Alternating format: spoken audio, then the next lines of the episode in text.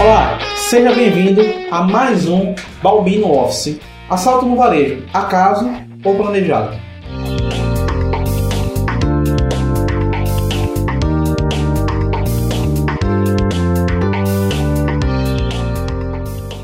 Enquanto a maioria dos arrombamentos de varejo são oportunistas, uma pequena parte são profissionais qualificados empregando planejamento e métodos sofisticados resultando em um assalto mais bem sucedido e lucrativo. Como então um varejista deve reduzir o potencial de um roubo? Roubos de varejo normalmente ocorrem à noite e ou após o horário de expediente. Na maioria dos casos, os assaltantes quebram e entram através de portas ou janelas e saem antes da chegada da polícia ou de segurança. Em geral, os assaltantes são motivados pelo lucro econômico, embora, no caso, alguns simplesmente desfrutem é, da emoção de roubar mercadoria. Independente do tipo de roubo, ou se os suspeitos foram profissionais ou oportunistas, a maioria dos roubos de varejo não são atos aleatórios. Há algum nível de seleção. Lojas que estão localizadas em áreas isoladas, locais conhecidos por terem características de segurança pobres, podem fazer um local alvo mais fácil do que a loja ao lado. Ladrões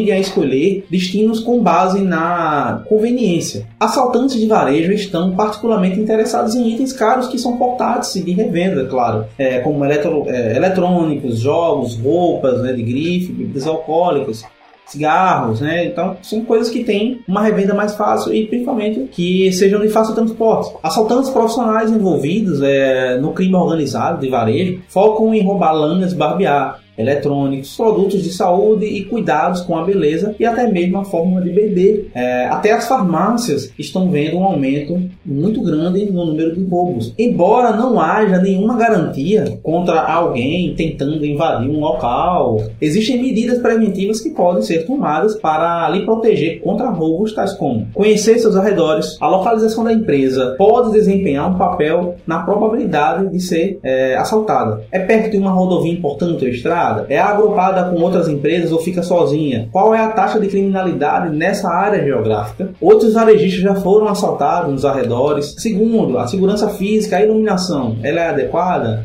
É um sistema de segurança de qualidade, fechaduras sólidas, né? Então isso é importantíssimo. É, dependendo da sua localização e fatores de risco, outros recursos de proteção podem ser incluídos. É, postes e concretos ou barreiras em frente das portas e pontos de acesso e até esteiras que detectam a entrada para uma área restrita. Planejamento adequado da loja, dependendo do tipo de mercadoria vendida, a colocação de mercadoria específica dentro de uma loja pode ser um impedimento. Vemos muitos locais locais, no caso, projetados com seus departamentos de alto risco, é, como eletrônicos e farmácias, na parte de trás da loja, ou seja, lá no final da loja, fazendo com que o cliente ou no caso, um possível furtante, tinha que andar por toda a loja até chegar naquele produto de alto risco, naquele produto que ele visa ser, ele visa roubar. Quarto, a consciência do empregado. Seguindo, é, além de aderir às políticas e procedimentos relacionados com o fechamento da loja, é, proteção de mercadorias e outros procedimentos relacionados com a segurança, os funcionários devem ser treinados sobre a importância de como relatar atividades suspeitas, né? como ele deve repassar essas informações para os seus gestores, o dono da loja, ou seja, o seu superior. Um exemplo de atividade suspeita pode ser o tempo gasto dos clientes olhando para o teto, procurando câmeras, alarmes, testando equipamentos de proteção de mercadoria, né, assim, verificando se realmente aquele produto está etiquetado, se a etiqueta dele está funcionando corretamente, fazendo perguntas sobre os equipamentos de segurança. Tudo isso deve ser observado. De acordo com a polícia, assaltos têm a menor taxa de detenção e menor taxa de depuração de todos os crimes graves notificados anualmente.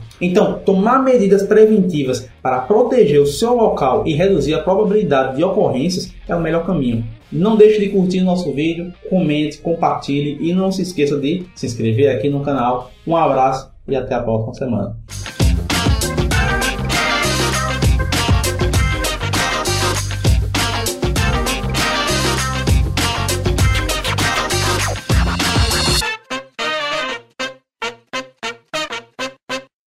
Olá,